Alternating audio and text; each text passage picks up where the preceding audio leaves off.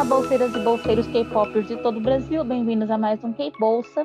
Eu sou a Débora e eu estou aqui com dois convidados especiais. Estamos aqui com ele que já é de casa, o maior ultimate do JYP aqui em Terras Tupiniquins, Bruno. Oi, Bruno. Bem-vindo mais uma vez ao Bolsa Nerd. Oi, Débora. Oi, todo mundo. Bom dia, boa tarde, boa noite. Sempre um prazer estar aqui.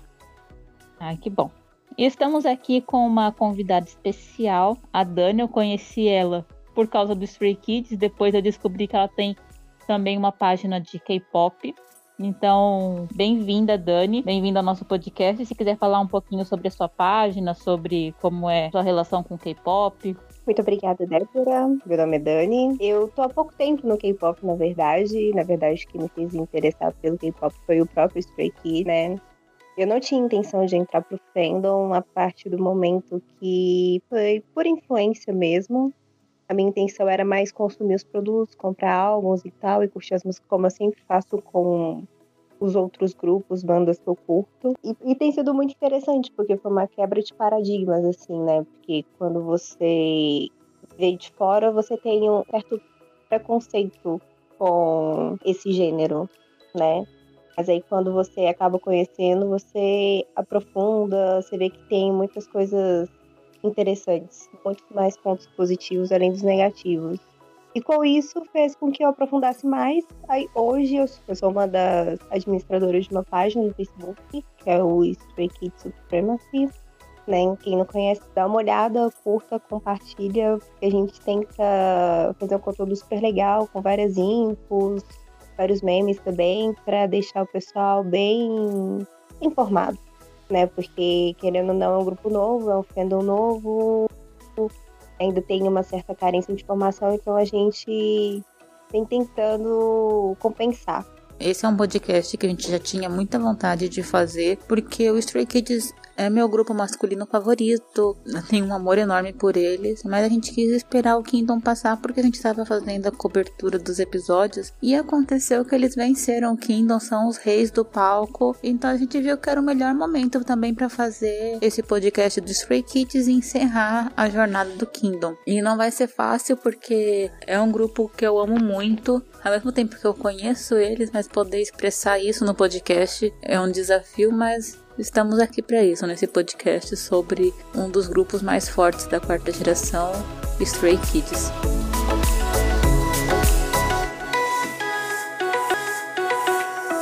Então, para começar, eu vou apresentar os membros do Stray Kids.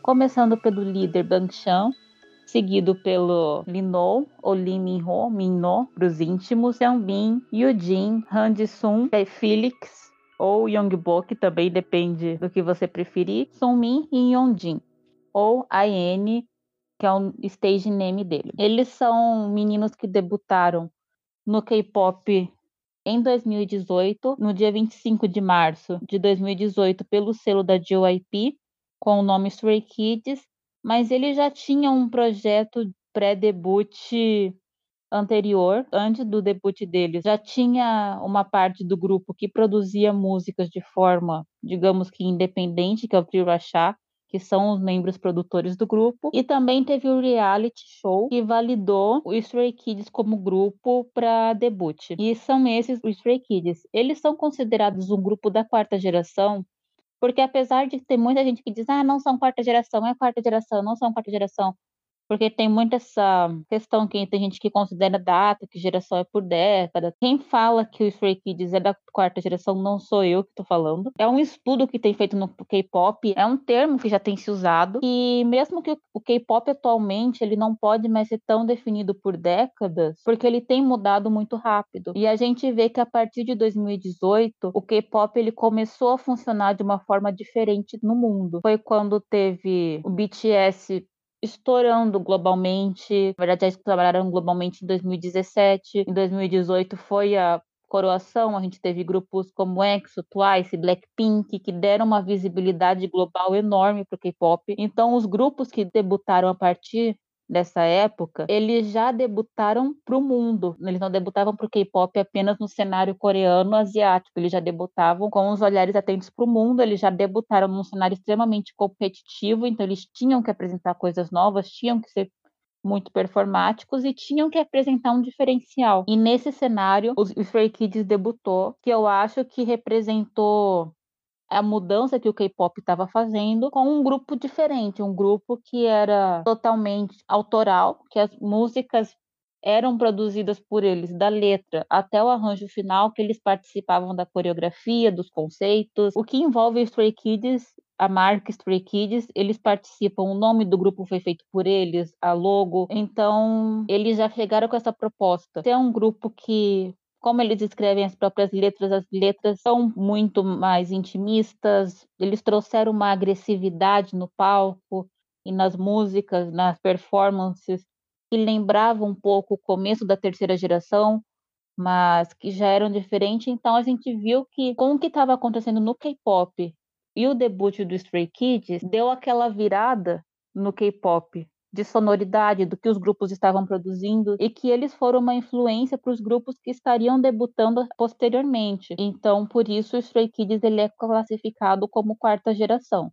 pelo contexto em que ele debutou e também porque o debut dele influenciou nessa virada de chave sonora e industrial, digamos, do K-pop. Vocês têm alguma coisa a dizer sobre isso? O que para mim diferiu daquele contexto de K-pop na época, eu conhecia o K-pop internacional superficial, que era BTS, Blackpink, um pouco de EXO, um pouco de Monsta X, ouvia solto lá Twice, mas quando você compara essa fama internacional com o surgimento deles naquela indústria, foi uma quebra de paradigma mais imensa, desde a forma que as músicas são produzidas, que é tudo de forma autoral, as letras, os arranjos, composição e tudo, meio que quebra um pouco essa estrutura de tudo industrializado, pelo produto enlatado que entregue para o idol para ele reproduzir. Parece que o Stray Kids é mais aquela comida natural que você colhe no campo e você faz com a mão, que tem aquele gostinho a mais, sabe?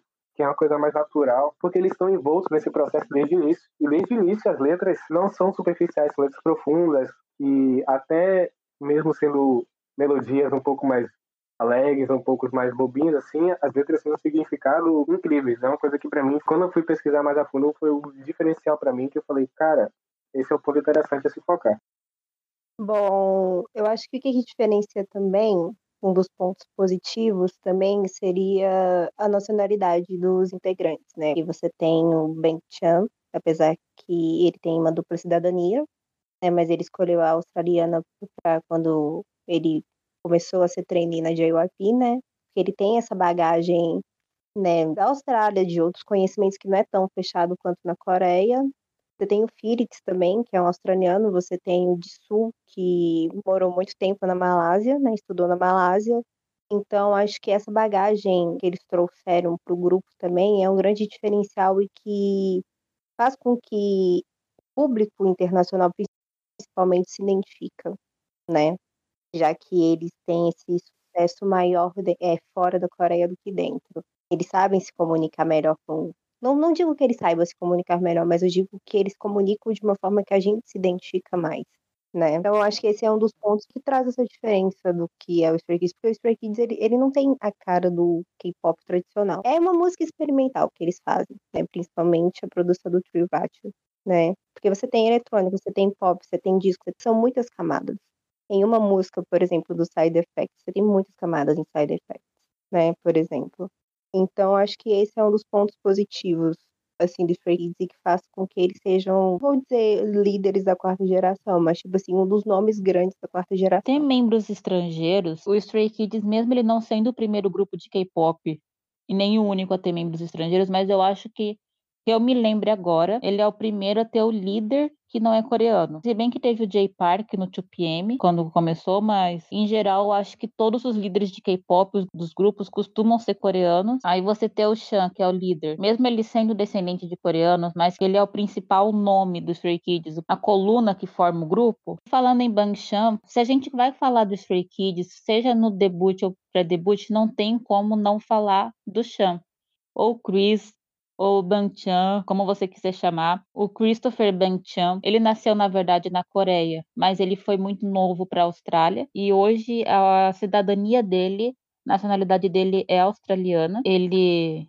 é considerado descendente de coreano e ele passou numa audição da JYP quando ele tinha 13 anos de idade e a partir de então ele se mudou para a Coreia para treinar na empresa. O Chan ele treinou por sete anos. Ele conhece o K-pop todo porque se algum idol passou pela JYP durante os sete anos que ele treinou, o Chan conhece. Ele conhece as meninas do Twice, ele quase debutou no God Seven, conhece gente do Monster X, gente do B2B, e muitos colegas dele de trabalho já tinham debutado e muitos já estavam com carreiras estáveis. E o Chan, nesse tempo de YP, não debutou nenhum outro grupo masculino, ele foi se sentindo deixado para trás. Mas durante esse tempo ele começou a produzir música. Naí ele foi se tornando um trainee fora do normal de trainees de K-pop, que são treinados para dançar, para cantar, para atuar. Aí você via um rapaz que na época devia ter uns 17 anos ou menos, por aí, que começou a produzir músicas e eram músicas muito boas. Músicas que ele foi produzindo, depois ele foi produzindo com dois amigos de dormitório dele, que também eram trainees, o Ham e o Xambin. Eram músicas que eles produziam quase que de forma independente eles postavam no YouTube como Trio Achar e de repente um desses vídeos ganhou um milhão de visualizações, era só um vídeo de uma música, não tinha vídeo, não tinha nada, era só a música postada. E eu acho que a JYP pensou, hum, eu acho que a brincadeira desses meninos tem potencial. Então, nisso, o Shank já era um trainee há muito tempo, que já tinha as habilidades técnicas extremamente bem treinadas e já estava num nível acima dos outros trainees e começou a produzir músicas com seus colegas, com Ranho, também que a música começou a chamar atenção na comunidade. Nisso foi nascendo o Stray Kids. Então a empresa deu ao Chan a oportunidade de montar o grupo dele. Tipo, tá aí, Chan, você quer isso? Tá aqui tua chance. E foi aí que foi começando o Stray Kids. Um menino que estava se sentindo sozinho e deixado para trás, na empresa que encontrou amigos que gostavam de produzir música como ele. As músicas foram dando certo e receberam a oportunidade de fazer um grupo como eles queriam. Aí, a partir daí, o Stray Kids vai se desenhando, escolha de membros, desenvolvimento deles e o grupo vai começando a acontecer. Eu acho que é importante ressaltar que não teve influência da empresa, assim, na escolha dos membros, né? O, o Shank fez, né? Por mais que tivesse o reality de sobrevivência, né? Ele fez questão de que todos eles deputassem juntos desde o início. No próprio reality mesmo falou, né? Que ele não queria ter interferência na produção das músicas dele, que ele queria tudo autoral, da forma que o grupo é, quisesse, né? Tanto que o Stray Kids, por mais que cada membro tenha sua cor diferente, eles juntos são uma nova cor, e também faz com que as pessoas se identifiquem mais com o grupo. E o, e o JYP cumpriu a palavra dele.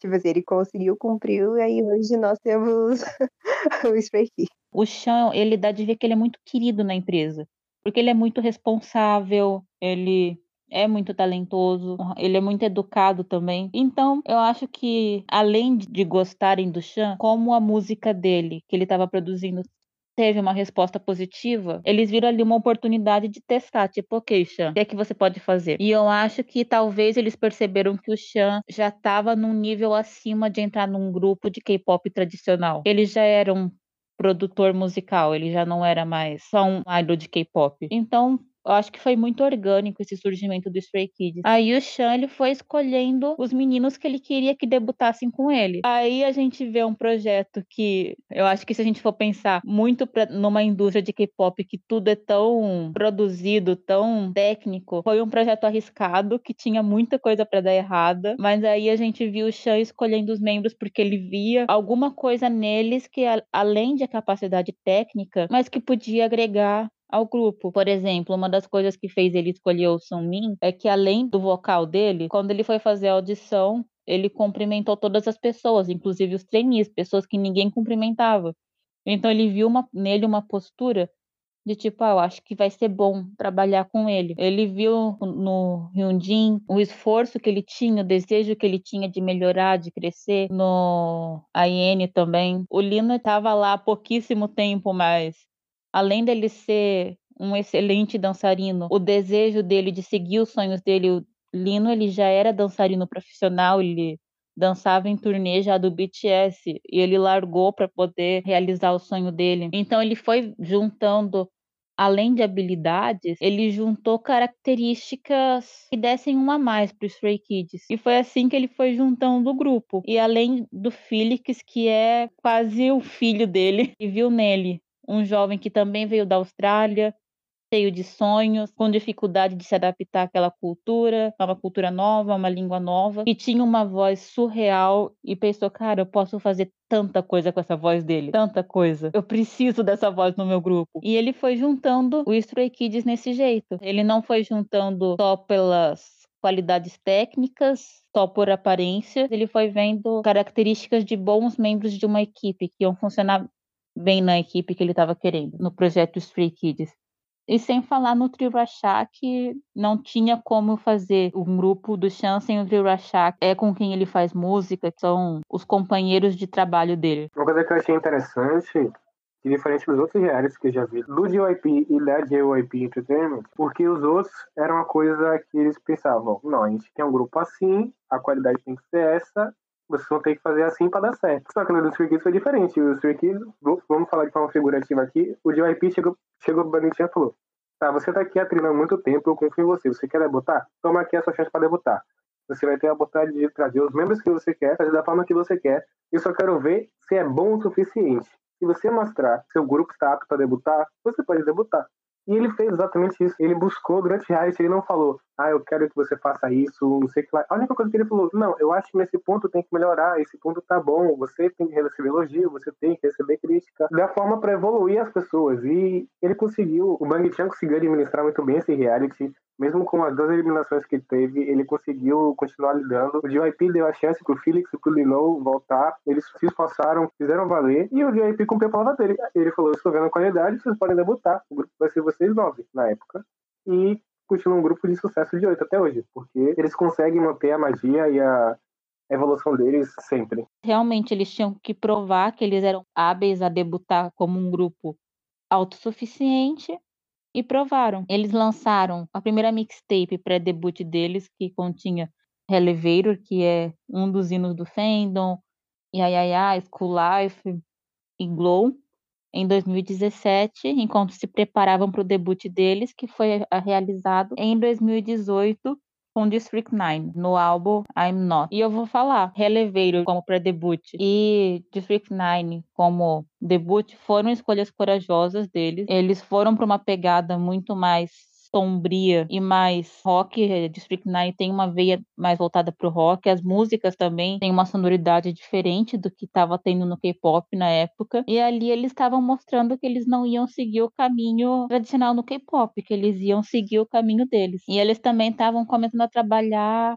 uma coisa, além de músicas, eles estavam apresentando conceitos. Eles apresentaram a primeira trilogia deles, que foi I'm Not, I Am Who e I'm You onde eles vão falando do processo do crescimento. E você começa tipo, tá, eu não sou isso, mas então quem eu sou? No contato com outras pessoas, eu vou me descobrindo. E foi a primeira trilogia deles. E segundo, pela segunda trilogia deles, que eles continuam a abordar o crescimento, que eles vão falando sobre os labirintos da vida, a selvageria desse mundo adulto. Depois eles estão indo confusos porque já está tendo efeitos colaterais, eles não estão sabendo lidar com aquilo. E em Levanter eles estão, parece que mais uma vez, tentando encontrar um equilíbrio sobre o que eles querem, o que o mundo realmente é e sobre as respostas que eles buscam. Aí, na série Life, que a gente teve Go Life e In Life, eles estão apenas vivendo, sem buscar tantas respostas e sem um, uma linha tão clara. É apenas sobre a vida, a vida que não é linear, a vida que tem tristezas, que tem fobias, mas que tem brincadeiras, que você cai, você levanta e você vai seguindo em frente. Então, eu diria que o Stray Kids, o conceito deles, é, além da vida, é tipo um coming of age. O que é que você está vivendo agora e como é que eu vou refletir isso? Então, dá uma sensação muito, eu diria, íntima ouvir as músicas do Stray Kids, porque você vê que eles muitas vezes eles estão desabafando sobre as questões que eles estão passando, problemas para dormir, problemas de ansiedade, os medos que eles têm, os medos do crescimento, eles estarem se dando conta de que estão no mundo adulto e que as responsabilidades são outras, deles serem que lutar contra as respostas negativas que o mundo dá, sobre as quedas que tiveram, sobre você ter arrependimento, sobre você ter magoado uma pessoa que você gostava. Então, eles vão se abrindo com a gente nos álbuns deles, também eles vão brincando com a gente, vão experimentando sons, vão se desafiando e vão construindo essa sonoridade que é própria do Stray Kids, que ao mesmo tempo que ela é muito diversa, tem uma assinatura muito forte deles. Teve também o surgimento do Mer Test, né? Não sei se assim se pronuncia, sempre pronunciei errado, né? Eles foram pioneiros do Mer Test, né? Quando veio Godsman, então eles foram prepulsores desse ritmo também, o que fez também com que abrissem portas, né? Que o, a indústria olhasse, tipo, nós temos um novo grupo, né? E a partir daí, dentro desse cenário, foram outros grupos, né? Captados em si, como o Eighties, por exemplo, e até mesmo o The Boys, por mais que o The Boys não tenha o mesmo conceito, né? Mas trouxe essa visão da quarta geração. Eu acho interessante quando a gente escuta os álbuns do Stray Kids por ordem de lançamento, você vai vendo o desenvolvimento deles como pessoas, você vê o crescimento deles como pessoas, o crescimento técnico deles, a evolução deles como cantores, como rappers, como produtores também. Eu acho que é uma experiência muito interessante, realmente você acompanhar o Stray Kids desde as primeiras músicas, desde as primeiras mixtapes até as músicas atuais. É divertido de ver. E os Stray Kids, eles eram um grupo que eu diria que eles estavam desde o debut, eles tiveram um debut diferenciado, né? Mas desde então não foi muito fácil para eles. Porque as pessoas geralmente têm uma expectativa de que quando um grupo da Big Three debuta, ele já vai debutar fazendo sucesso, ou pelo menos com uma margem de sucesso. E os Stray Kids, eles fugiram dessa fórmula. Muita gente até dizia que eles não pareciam um grupo da JYP. Alguns chamavam eles de flop da, de YP, eles receberam bastante coisas assim, muitos outros grupos por causa da proposta deles não gostavam, eles receberam muito hate, por eles terem muita liberdade, muitos fandoms acharam que aquilo era uma ofensa para os grupos favoritos deles que não tinham essa liberdade criativa que eles tinham, então não gostavam. Por eles serem uma proposta sonora nova, por eles não serem exatamente os padrões de beleza de idols coreanos. Quando eu falo padrão de beleza, eles não são um grupo plastificado, eles são um grupo de pessoas reais. Então, eles tiveram uma certa resistência no começo. Eles foram caminhando para ir colocando o nome deles na indústria. Eles se esforçaram muito, eles se esforçam muito. O primeiro e o segundo álbum deles não foram muito populares. Terceiro também não, mas aí a gente viu o Clé Miro, que já teve uma recepção muito maior, né? Foi o primeiro win deles. Outras músicas deles, tipo Releveiro fez sucesso, My Pace também, ela chamou a atenção da comunidade na época, mas o grupo ainda estava batendo na trave em relação a sucesso. Eles tinham muitas oposições, muitas críticas, e na era Miro eles receberam a primeira entrada nos charts, o primeiro win deles, que eles choram oito minutos, a gente chora junto quando assiste. E foi o começo do nome Stray Kids no K-pop. Em seguida, eles lançaram a era mais polêmica deles, que foi Side Effects e Yellowwood, que é o álbum mais experimental deles. E assim, Muita gente não gosta dessa música, não gosta dessa era, porque é uma sonoridade nova para o K-pop, eles trabalham um som realmente novo. A música não foi bem nos charts, eles não ganharam wins, e depois do sucesso de Miro, parece que foi mais uma bola fora deles, que eles estavam batendo na trave e mais uma vez bateu fora. Apesar de que Side Effects ia no injustiçado, que se você não gosta, você que não entendeu o conceito. Mas enfim, eles tiveram momentos que não foram fáceis e não foi rápido para eles colocarem o nome deles na indústria. Depois eles tiveram o Levanta, eles também ganharam o Win, mas foi uma era muito difícil para eles porque teve a saída de um membro. Eles estavam tentando seguir em frente, foi uma época difícil para o fandom, claramente muito difícil para eles, mas após isso eu diria que eles renasceram. Aí em 2020 eles lançaram a abertura de Tower of Gods que fez eles terem uma visibilidade no Japão, é, na comunidade fora do K-pop, lançaram as mixtapes dele e há um ano atrás eles lançaram então o comeback que validou o trabalho deles, onde eles fizeram o gol que eles estavam tentando há tanto tempo com Gods Minu, que foi um dos comebacks mais memoráveis do ano passado, de 2020, que colocou eles definitivamente no mapa do K-pop e eu diria que foi um divisor de águas para o Stray Kids em termos de carreira. Assim, o Stray Kids está onde está hoje com a validação que God's Minu deu para eles. Sobre os álbuns, assim, as músicas lançadas e a carreira, eu acho que eles sempre foi um, um grupo que tem sua zona de conforto, tem a sua, como posso dizer, parte musical que faz de fato sucesso, mas eles nunca perdem a chance de experimentar algo novo, de tentar algo diferente. E, como você falou no, no Clay 2 Yellowwood, tem Side Effects, é um álbum para mim totalmente experimental.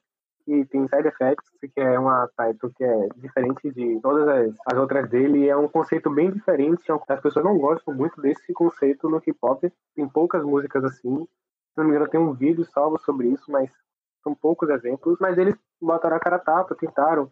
Tanto que nesse álbum tem essa música TMT, que também é um pouco diferente do padrão, e quatro mixtapes. Então é uma coisa mais conceitual, mais fora do comum para eles e pro K-pop. É meio que tá na zona de conforto deles, porque eles sempre se reinventaram, sempre misturaram coisas, tentaram várias coisas, desde o Trilate, antes do debut, eles sempre experimentavam, sempre tentavam coisas assim. Mas pro K-pop no geral foi uma coisa que foi diferente de tudo que aconteceu. Tanto é que até hoje muitas, muitas pessoas não gostam de Side Effects, apesar de eu achar a música muito incrível. E God's Menu foi aquele divisor de águas total que não só mudou Stray Kids, mas que mudou a forma que a indústria e a forma como o público reagia ao K-pop, principalmente na quarta geração. Eu acho que, óbvio que o divisor foi aquela questão de 2017, 2018, do K-pop bombando internacionalmente, mas principalmente em 2020 com God Menu e as outras músicas posteriores que tinham uma certa influência dessa música, foi aquele momento que a quarta geração falou, ó, oh, a gente chegou, a gente está aqui para mostrar serviço. Eles que abriram o portão da quarta geração e meio que tornou ela visível para as pessoas que estavam ainda nessa transição de terceira para quarta. Os grupos que vieram fazendo comeback depois disso teve, tiveram muito mais visibilidade porque o K-pop já estava tendo essa visualização para a quarta geração. ITZY, Idol, ITZY, etc, etc, etc para mim, além de mudar a carreira deles, eles conseguiram mudar o K-pop de certa forma, para dar esse baque assim, mostrar que eles têm de bom para oferecer. E geraram tendência. Eu tava falando com o Bruno hoje de outros comebacks que estavam tendo recentemente com um conceito de sabor, de comida, bebida. Então eu fico muito orgulhosa também de saber que o Stray Kids começou essa tendência no K-pop. Dá aquela sensação de tipo, ai, foram meus filhos que fizeram, sabe? Mas Gods Minu, assim, eu já tava no fandom, eu entrei na época que eles lançaram a abertura de Tower of God. E só quem tava no fandom que viveu sabe o surto que foi quando lançou Gods Minu. Foi quando o Yudin apareceu com cabelo loiro comprido pela primeira vez, o Lino ruivo, Yudin de cabelo roxo, aquele tu tu tu tu Cooking Like a Chef. Meu, assim, era tanta coisa nova e tanta coisa boa que tava acontecendo naquele comeback que, tipo, foi um marco, assim, pro fandom, um marco pro grupo. E eu fico muito feliz de ter vivido essa época. Quem de vocês também já era do fandom na época de God's Minot? Não, eu via por fora, mas eu não me considerava do fandom, não. Mas com certeza, quando você apresenta, tipo assim, K-pop para é, pessoas que não gostam, não curtem, eu acho que é uma boa entrada para quem quer entrar nesse meio. Só que aí tem que tomar cuidado, porque se entrar é capaz de não sair nunca mais, tipo a gente. É engraçado porque existem músicas que a gente diz que definem uma geração, né? Tipo, se eu fosse colocar algumas músicas que são da terceira geração, eu colocaria é, Grow, do EXO, colocaria Cheer Up, do Twice, Bloody Sweet Tears, do BTS, assim. Da segunda geração, eu colocaria G, do, do Shinoshide, Girl Generation. Então, você tem músicas. Aí, se eu fosse colocar, tipo, uma das músicas que define a quarta geração do K-pop, com certeza Gods Minute teria nessa lista. Se no futuro eu quiser mostrar para alguém o que é a quarta geração do K-pop, o que foi a quarta geração, essa vai ser uma das músicas que eu vou mostrar. Aí depois a gente teve Backdoor. Digo que Backdoor colheu os frutos do sucesso de Gods Minute. As vendas deles aumentaram absurdamente, as views, os fãs no mundo todo, assim. Se você tá ouvindo esse podcast você era Stay desde o debut, eu não sei como era, mas devia ser tudo mato. Deve ter sido uma mudança significativa. E é isso, depois eles foram crescendo na China, que é um mercado que eles não começaram a promover, mas começaram a crescer, foram crescendo no Ocidente, no Japão, e estão colocando o nome deles. E a gente pôde ver isso no Kingdom, quando a gente viu que foi um programa que teve a participação global, né? como o Stray Kids, eles conseguiram ver e a gente conseguiu ter uma ideia de onde eles estão atualmente na carreira deles, da força que eles têm no mercado global do K-pop. Uhum. É um ponto positivo também, né? Que abriu também muitas portas dentro do mercado asiático, né? Eu acho que era o ponto principal da entrada deles. Kingdom. É porque já tem uma carreira internacional, né? Já tem esse reconhecimento internacional, mas faltava o reconhecimento da própria Coreia deles, né? Então, acho que uma oportunidade boa deles mostrarem é, a essência deles, né? Tanto na dança quanto na produção, né? Quem são eles de verdade. Então, acho que o Kingdom também foi bem positivo nesse quesito para eles na Coreia. No Kingdom, teve uns resultados quando lançou a música. No chart, a gente vê que tem aumentado o fandom coreano, mas quando lançar música nova, especialmente quando lançar comeback, a gente vai ver o resultado do Kingdom Stray Kids. Estou bem curiosa para ver. E eu diria que não é que eles são flop na Coreia, mas a, a Coreia ainda está digerindo o que é Stray Kids. E quando digerir, é, assim, é o mercado que falta para eles. Claro, eles ainda têm muito que crescer, mas nos outros mercados eles já se colocaram e só estão crescendo. E ali no mercado coreano é onde eles ainda estão colocando o nome deles. E acho que quando firmar, assim, só vai. Sim, é, não, os, os frutos já, já estão aí, infelizmente ainda não na Coreia, né? Tem agora, né, o lançamento das roupas deles que esgotaram, né? Tá no Japão, própria linha de maquiagem, né, que também faz sucesso também, mas que talvez não esteja sabendo trabalhar corretamente por outras questões. Tirando a Coreia, eu acho que dentro daquela região, acho que tá indo muito bem. O Japão tá sabendo trabalhar bem. Para mim, antes de God's Menu, e aqui só tava, tipo, um pouquinho, um pouquinho pra estourar. Com o Menu estourou. E durante o Kingdom eu falei, pra mim, o Stray Kids ganhar vai ser a tira que faltava para ser um sucesso absoluto. E eu acho que esses frutos vão ser colhidos no próximo comeback. Eu tô bastante ansioso. Nem é questão de qualidade, porque eu já espero uma qualidade, como sempre, que eles sempre apresentam pra gente, mas das respostas da fanbase, das pessoas, até, abre aspas, stays oprimidos que ficavam lá dele e tal, vão sentir mais confortáveis para falar, pessoas novas no fandom, a própria Coreia, que não tem como negar a visibilidade que eles têm agora. Então, acho que o futuro é bem promissor e eu acho que eles vão colher muito bem. Eles plantaram muito bem, cuidaram muito bem, só vão colher do bom e do melhor agora. Para mim, o que diferencia os Stray Kids, que é o que fez eu me apaixonar por eles, que me conquistou como fã, eu acho eles muito autênticos, como pessoas, como produtores musicais. Eu vejo muita verdade no que eles produzem, paixão que eles têm por produzir música, nas letras que eles fazem, a forma que eles se relacionam com o K-pop, que eles são com as pessoas, como eles se mostram, que eles são pessoas falhas, eles são pessoas com qualidades, defeitos, pessoas reais, pessoas que buscam se comunicar com as pautas globais, mesmo a maioria eles tendo crescido num contexto como homens coreanos, que a gente sabe que é uma sociedade conservadora, eles buscam conhecer as pautas globais de gênero, de causas raciais, de discussões que têm para se comunicar com o fandom deles. Eles erram, eles pedem desculpas e buscam melhorar. Então, eu acho que o diferencial neles para mim é isso, é essa verdade que eles passam. Qual vocês acham que é o diferencial do Stray Kids que fez vocês se tornarem fãs, que vocês acham que diferencia eles nesse mercado louco si, eu acho que é porque eles são um grupo singular mesmo. São eles que produzem, são eles que compõem, são eles que criam a dança, né? Não, não tem uma influência externa dentro do Stray Kids, né? Tanto que você vê é, eles criaram esse conceito único, como você tinha dito anteriormente.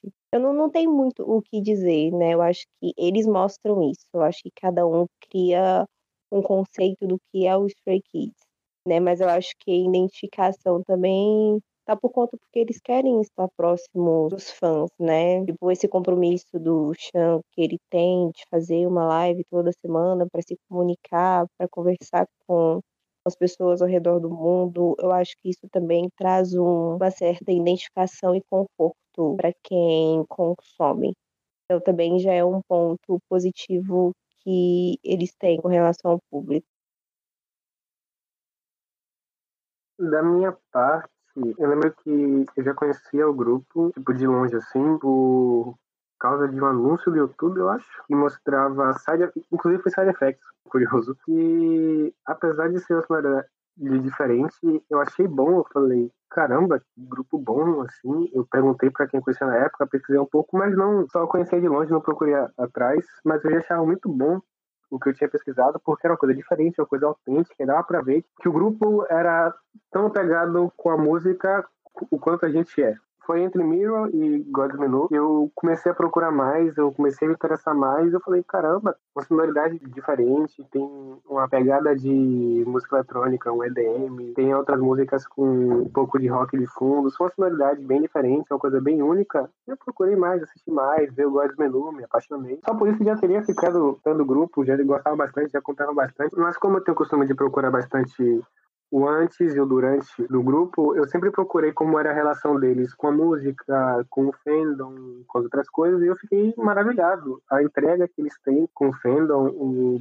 Chan fazendo lives semanalmente, as relações diretas, eles são totalmente sinceros. Como pessoas e como artistas, dá pra você perceber o esforço que eles colocam na música. Eles, sei lá, os álbuns têm no mínimo cinco músicas, seis músicas, e todas são eles que fazem. A maioria das músicas tem MV, que foi uma coisa que, para mim, quebrou assim paradigmas. E, por exemplo, na época eu acompanhava bastante Twice, Blackpink e ITZY. E sempre foi a Title, Twice tinha um upside assim, Itzy tinha um upside às vezes, tinha uma coreografia diferente. Mas eu olhava pra Stray era conteúdo, conteúdo, conteúdo, era me ver isso, me ver aquilo. Às vezes eu parava pra pensar, calma, isso é title, isso é upside, tem muito clipe, tem muita música, e eu achei isso incrível. Além deles fazerem todo o trabalho do zero, eles colocam esforço além do necessário, por assim dizer. Eles vão fazer MV, vão fazer coreografia, para músicas que às vezes eles nem promovem, mas eles fazem isso para entregar pro fã, mostra o quão apaixonados eles são pelas músicas. Eu fiquei maravilhado com isso. Isso se mantém até hoje. Você tem B-side que tem MV e até hoje eles colocam esforço, eles são bem sinceros. No Kingdom eles sempre mostraram essa relação com o fandom o Bang Chan, mesmo na semana que não foi tão bem, que teve problema de vocal, que teve problema com a apresentação em si, ele foi lá, reagiu no, na live dele, comentou sobre. Sempre se manteve sincero, eles nunca tentaram esconder nada assim do, do fandom. Eu acho isso incrível. Ah, não, além dos mimos, né? Que você falou do Bubble, né? Que que recomenda música, né? As pessoas mais ativas, né? Do Bubble, que tem o Felix, o Minho, mais o Que eles são bem mais ativos, né? Mas a gente sempre tem também a questão do, das outras músicas, né? Tem o, tanto os records quanto os break players também, né? Eles sempre, tra eles sempre estão trazendo conteúdo pra gente, né? Pra gente não deixar de se apegar, né? Então, eu acho que isso também é um ponto bem positivo, assim. Né? Enquanto tem gente que não lança nada, eles estão fazendo coisas, trazendo coisas pra gente, pra gente continuar consumindo, mesmo que não seja algo oficial Stray Kids, mas que seja de uma autoria individual deles. Eu acho que isso também é interessante para até quem se identifica para cada membro. Então isso também acaba sendo interessante, ponto positivo para ele. Que a relação Stray Kids e Stays é uma das relações mais diferenciadas que eu vejo no K-pop. Eu vejo que é como se fossem um só, é como se a gente fosse uma extensão do grupo. Eu acho que justamente por ser um grupo que tudo que eles conquistam e a gente conquista é tudo com muito trabalho, tipo, a gente sua muito para poder ajudar eles nas conquistas, Então isso faz a gente se apegar muito com eles. A gente vê eles trabalhando muito e a gente também trabalha para poder fazer eles se sentirem reconhecidos. O Chan tá sempre conversando com a gente nas lives, os meninos estão sempre postando fotos, eles buscam fazer lives com bastante frequência no Bubble, então eles são muito presentes, eles fazem muitos vlogs também para mostrar um pouco mais da vida deles, são muito honestos e eu acho que eles estão criando uma relação muito forte. Eles são parte da nossa vida e a gente é parte da vida deles também. Uma coisa que eu queria adicionar, acho que a última coisa que me vem em mente aqui, e a influência que, além de óbvio, generalizar que eles têm influência toda no K-pop, essa questão de estilo de quarta geração, é a, aspas, mudança que eles conseguem causar na própria empresa. Parece soar meio estranho da forma que eu vou falar, por eu ser um pouco parcial em relação ao JYP, mas por falar, nossa, que ele é muito rígido, que ele é isso, que ele é inovado, assim.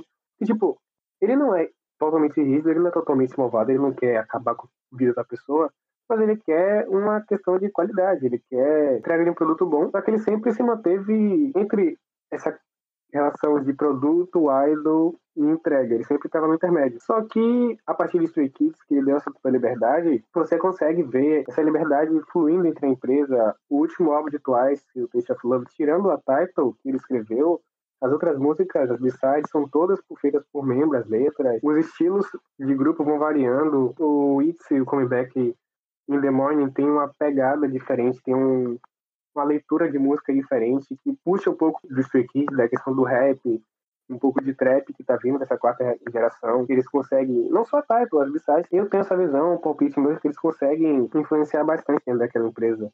Além do que, tem um Bang Chan que, se na minha visão alguém fosse substituir o JYP naquela empresa como uma questão de imagem, seria o Bang Chan ou a Jihu, ou os dois juntos, então ele meio que tá confortável em falar, em conversar, tem até vídeo do, deles dando toque aqui de ombro de OIP, o Banchan. Ele é amigo da Sana, das garotas do Twice, tem relação com as meninas do ITZY. Então eles sempre tem essa troca. Eles têm muito a oferecer e eles conseguem oferecer. E a empresa consegue devolver isso da forma musical e da forma de entretenimento. E você consegue ver mais liberdade para o Twice, uma coisa mais diferente, uma coisa mais única que o Twice tem deles, do grupo que estão sendo apresentados, que estão deixando ser exposto e se mudando um pouco de conceito, indo para um lado mais artístico que elas aparentam gostar, a parte mais do rap. E eu acho que é uma coisa que provém dessa liberdade que esse Fake Kids teve e viu que dá sucesso e viu que dá certo, eles têm confiança, eles só deixam acontecer. Itzy, mesmo que musicalmente elas ainda não tenham uma independência, né?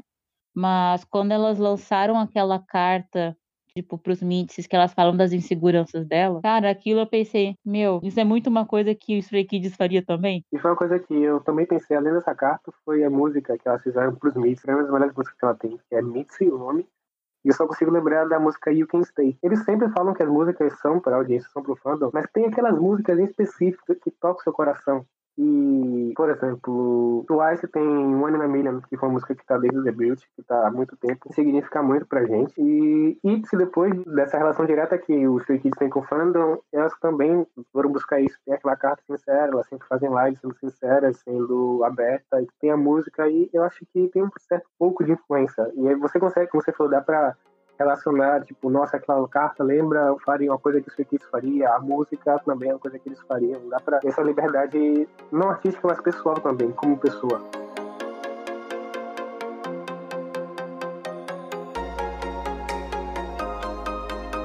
E é isso. Esse podcast a gente gravou com muito carinho, porque realmente é um grupo que a gente gosta muito. Eu sou muito feliz por ser Stay. Eles têm feito de mim uma pessoa melhor, porque ver que eles buscam ser pessoas melhores é um incentivo para mim também. Eu me sinto muito acolhida por eles. Eu realmente desejo muito sucesso para os meninos, que eles possam realizar os sonhos deles, que eles conquistem o reconhecimento que eles merecem nessa indústria. E é isso que eu queria falar dos reis do palco, um dos líderes da quarta geração, e esse grupo que faz parte do nosso dia a dia, da nossa vida. E se você não é stay e quer vir, seja bem-vindo.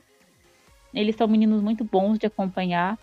Às vezes o Feino é meio surtado, não vou mentir, mas os meninos são maravilhosos. Um bom dia, uma boa tarde, uma boa noite para vocês que ficam e é isso. Deem stream no Stray Kids, deem stream no Twice também, se quiserem. Panfletando aqui o outro grupo. e obrigada, Dani, obrigada, Bruno, pela participação, por compartilharem comigo nesse podcast. Obrigado por me chamar, sempre bom estar aqui, sempre bom conversar. Desculpa se eu, no grande percurso, falei mal, fui mal interpretado por alguém, mas é isso. Valeu, bom dia, boa tarde, boa noite a todos.